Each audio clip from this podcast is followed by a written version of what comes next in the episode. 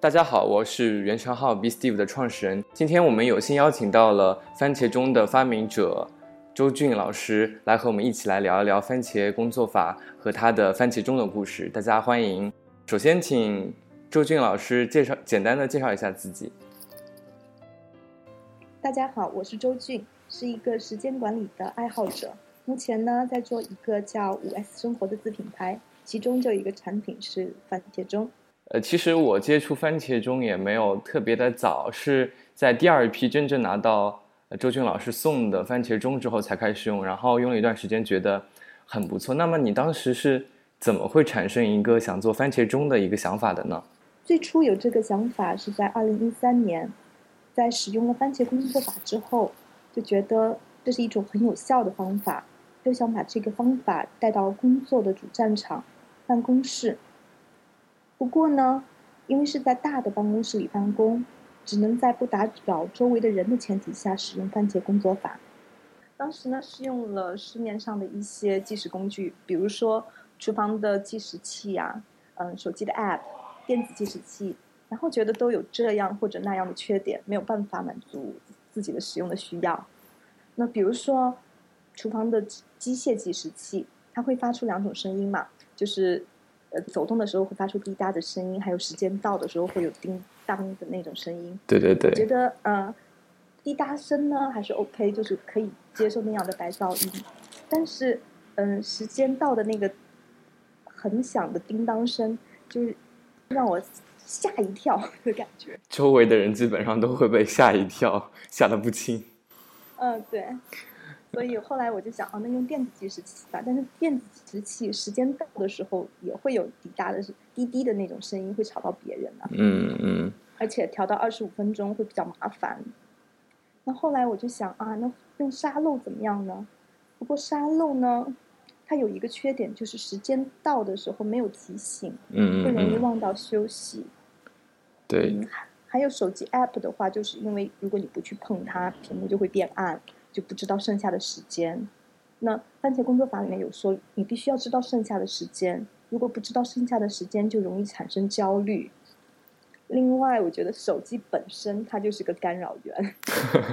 对，那其实我们可以看到吧，在自我管理和时间管理这个方面，很少有人会去做一个硬件的创新，或者说硬件的制作。那么。你是怎样一步步的完成这样一个番茄钟的制作的呢？嗯，因为之前对其他的工还满意嘛，所以我就想，哎，那不如自己动手做一个符合自己使用习惯的番茄钟好了。因为我看到你大学的时候有学过机械相关的专业背景，那么你是不是找了一些，比如说深圳的厂家去量产啊之类的？整个过程是怎么样的？对，就是在我设计完之后，就会去找厂家来实现它。不过我自己因为工作的原因嘛，嗯，一直是在做产品的实现，嗯嗯，是嗯，把研发部门的产品实现为真实的产品，就根据图纸来做出东西。所以这个倒是轻车熟路就做出来了。现在番茄钟已经有了两个版本，对吧？嗯，对。那么可以问一下现在的销量情况如何呢？因为它是一款比较小众的产品吧，我觉得单靠它来赚大钱是不太现实的。就因为时间管理爱好者是比较小众，然后番茄工作法的使用者可能又是小众中的小众。不过呢，我比较自豪的是，这款计时器在淘宝上已经是销量最高的专门用于番茄工作法的计时器了。嗯嗯，我上次看到有一个名医把奖品设置为了你的番茄钟，然后你特别骄傲的转了一条。嗯，是的。这也是一个惊喜吧，也是一个番茄钟的买告诉我的，因为他说他是看到了嗯这个营养师的微博，然后呢他就顺着图片就找到了我的小店。嗯嗯，先放下工具这一个部分不讲，你可以跟大家来分享一下番茄工作法到底是个什么样子呢？因为很多人可能并没有接触过番茄工作法，来跟大家来简单的介绍一下吧。嗯，我觉得番茄工作法呢，它是一种很简单有效的时间管理方法。那它分为几个步骤吧。第一，很简单，你只要嗯先工作二十五分钟，专注的工作二十五分钟，嗯然后呢休息五分钟，这样进行四个循环，然后有一个大的休息，嗯嗯再接着进行下一个二十五分钟、五分钟的循环，是这样。不过呢，呃，除了这个番茄钟之外，你还需要其他的工具，就是有三张表。嗯嗯三张表呢，嗯、分别是活动清单、今日代办清单，还有记录的表格。那活动清单就有点像 GTD 里的收件夹了。，inbox，嗯啊，对，就是 inbox，你可以把头脑中悬而未决的事情都列出来，只有列出来呢，才能够比较各件事情的优先级。第二张表呢，就是今日代办表，就是你每天早上可以列出来，从那个活动清单里挑出自己今天要做的事情，然后预估每件事情耗时的长短。第三张表呢，就是记录的表格了，就是说你每天结束的时候呢，根据你完成的番茄钟的状况跟你的预估的状况进行一个比较，然后看自己有哪些地方可以改善的，效率可以提高的，如此来调整以后的预估的时间。那么你是会把番茄工作法用在所有的任务当中呢？就是从早到晚都用番茄工作法呢，还是只会把它用在一些比较重要的事情上呢？嗯，我呢个人的工作方法是 GTD 加番茄工作法的结合。嗯那嗯 GTD 呢，它就会有 inbox 搜集了一些事情，然后再根据这些杂事来加工下一步行动。那下一步行动又可以根据情境来进行分类，有些事情是外出的，有些事情是在电脑前的，有些是要打电话沟通的。那么基本上在电脑前的，还有一些嗯写就是我执笔的这些工作，嗯习惯用番茄工作法来做。番茄工作法是一种比较适合案头的工作的，就是固定的场所来做的事情。对。那么我之前有听到很多职场人士、白领啊，他们会说自己会在嗯白天的工作当中，在办公室里面用到番茄工作法，但是他们有一个很大的困惑，就是一直会接受到上司啊或者说同事的打扰。那么在接受到这样的打扰的时候，你你通常会怎样处理一下这样一个情况呢？嗯，关于嗯外界的干扰是吧？对对对，那嗯，我觉得呢，首先工作也是一个沟通交流的场合嘛，嗯嗯不能完全把别人拒之门外了。那因为我的同事也会看到我有在用番茄工作法，那么他们也会平常也会好奇嘛，问这是一个什么东西？我说，哎，二十五分钟，一般在这空闲的时间呢，就可以跟同事做一些沟通啊。但是我在这二十五分钟里面就要专注的工作，那他们，哎，我就会平常在番茄钟的时间里面来的话，我可能跟他说，哎，我现在还有十分钟才可以来，嗯，接受这个中断，能不能晚一点我再去找你呢？就是这样。那么嗯在嗯番茄钟开始之前呢，我也会先把邮件的提醒的声音关掉，然后手机的铃声静音。那在这样子也可以过滤掉一部分的干扰。当然，如果真的是有紧急的事情发生的话，那就还是要去处理。就比如说老板来找了，老板的老板来找了，那我觉得还是要嗯跟他们保持一种良好的沟通。嗯，那这样的话，你就是记录一个不完整的番茄工作的时间段，然后重新开始一个新的时间段吗？对，按照番茄工作法的要求就是这样，会在嗯上面做一个记号，表示是外部的中断。然后呢，在呃处理完这些事这件事情之后，再开始一个新的番茄。嗯，讲完这个理论啊，就要讲点不好的东西，就是现在很多人就开始质疑这些时间管理的方法，他们会觉得，尤其像番茄工作法这样的，有一种为了缓解自己的不安全这种感觉而做出的一种妥协，因为很多人觉得吧，如果你真正需要认真做事情的时候，可能连续几个小时，甚至连续一整天就坐在办公室前面。那么你觉得对于这样的质疑，你自己的想法是什么呢？嗯，我觉得我们不仅要专注，其实有的时候也需要从这个工作中抽离出来，看看有有没有什么别的解解决方案。就嗯当在休息的时候的话，会有一些其他的灵感的产生，这个也很也很重要吧。那么在这样一个五分钟的休息时间点，你通常会做一些什么呢？嗯，我觉得我通常会喝一喝水，去洗手间，整理一下桌面，然后嗯，稍微走动一下，看看其他人有没有什么呃要我帮忙的呀之类的事情。嗯嗯。那么在接触番茄工作法的这样一个过程当中，我看到。嗯，你也看过很多书，你觉得最推荐的一本是哪一本呢？我可以推荐两本吗？啊，可以啊。嗯，第一本呢是瑞典的番茄工作法的实践者，那个人叫 Stefan n e t t e n b e c k 写的《番茄工作法图解》。嗯嗯。这本也是在中国卖的比较好的一本番茄工作法的书了。嗯。书里面呢有一些涂鸦呀，嗯，就漫画涂鸦，图文并茂的，读起来非常有趣。嗯。那另外一本呢？哦，另外一本呢，就是嗯，Pomojo Technique，番茄工作法，就是这个番茄工作法的提出者，嗯，西里罗先生他写的这一本跟前一本比起来呢，就是文风比较严谨。那他因为是提出者的思想嘛，就比较更原汁原味一点。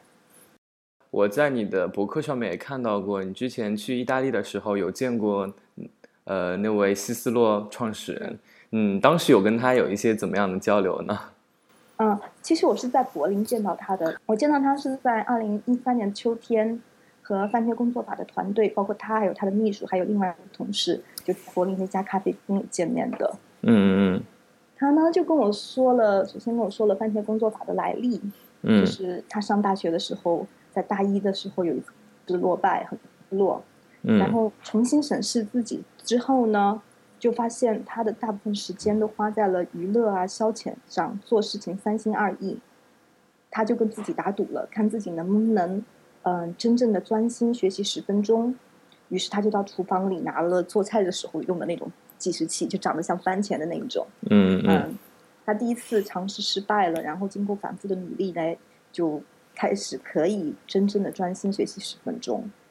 这就是番茄工作法的来历了。嗯嗯，那我也问过他一些我比较好奇的问题，就是说为什么番茄工作法是二十五分钟，不是其他的时间呢？嗯，他跟我说，就是这是他和他的团队从一分钟到一百二十分钟大量的测试得出的结果。他觉得二十五分钟是专注和干扰的平衡点，就他这个干扰就包括。从内部的中断的干扰，比如说自身的生理需求，呃，人隔一段时间就想喝水啦，去洗手间啦，或者坐久了就会身体不舒服、腰间疼痛这样子。那也有外部的干扰，就是团队的沟通。嗯嗯嗯。那么在你和他见面的时候，他自己用的工具是怎么样的呢？嗯，我也很好奇的问过他们，然后他们整个团队用的都是番茄工作法。呃，就是那他们通过呃是原始的厨房的那种定定时器呢，还是其他的一些什么东西？嗯，是厨房的那种定时器，就他们自己的啊，像番茄形状的一名就是二十五分钟的那种计时器。嗯，因为他们是整个团队在用嘛，所以不担心会干扰到别人，而且他们都非常喜欢那种滴答的声音，然后说听到那个滴答的声音就感觉特别的兴奋。有的时候可以专注到连铃声响都听不见。那么你现在或者说前一个阶段的主要自己的主要的工作是做哪些事情？然后一天的流程是怎么样的呢？嗯，我前一个阶段的话，主要是做产品的开发实现嘛。那我一般的工作就，嗯，之前有讲，就是我的工作的方式呢，就是 GTD 加上番茄工作法。嗯嗯。嗯，那么你有没有比如说非常早起的习惯，或者说晚上及时休息啊？因为其实，呃，很多做一些设计啊，或者说做一些产品的控制的人员，通常都是很辛苦的。嗯，可以说很少有人可以保持一个比较比较节制的生活。而且我看到你还有在业余时间翻译一些书籍，那么你是怎么来平衡这一些任务的呢？嗯，其实我自从的工作呢，还算是比较，嗯，嗯，就是没有加班的那一种，就朝九晚五，很稳定的。所以呢，嗯，上班没有那么并没有很大的压力啦。然后下，所以的话，下班可以接一些翻译的工作。那么就来说说你之前翻译的那本书好了。你当时翻译的时候有没有采取番茄工作法的时间啊这样一种方法？嗯，就是因为那本书才让我开始真正使用番茄工作法的。之前就有听说过，但是在翻译这本书的时候，真正开始用了它。那有没有一些数据？就是比如说当时翻译完整本书花了多少的？番茄时间还记得吗？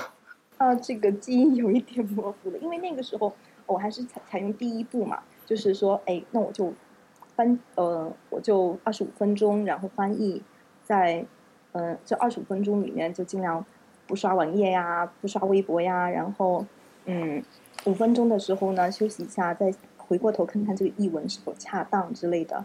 但是呃那个时候还没有特别注重统计，后来。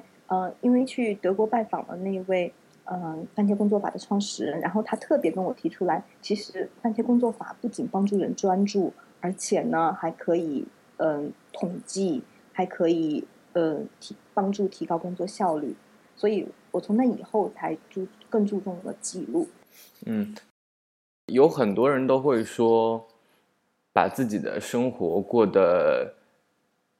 非常的井井有条，然后用的时间都统计下来，就会导致缺乏生活的激情啊，然后生活好无聊啊，感觉活得特别刻板。然后你觉得自己在呃贯彻番茄工作法的这样很长的一段时间当中，有没有一些和这个不一样的感觉呢？呃，我觉得把它用在工作方面的话，还是很有效果的，因为我们平常工作很多事情还是会有重复的。嗯嗯，一些地方嘛，嗯，就比如说产做产品开发这个过程中，那我如果用番茄工作法的话，那我就可以明确的预估我做完这个项目大概会花多少时间，因为其他的工作法一般都是比较定性的，但是番茄工作法它是一种定量的，嗯，时时间管理方法，就是说你可以知道你可能写这个文档需要多长时间啊，然后。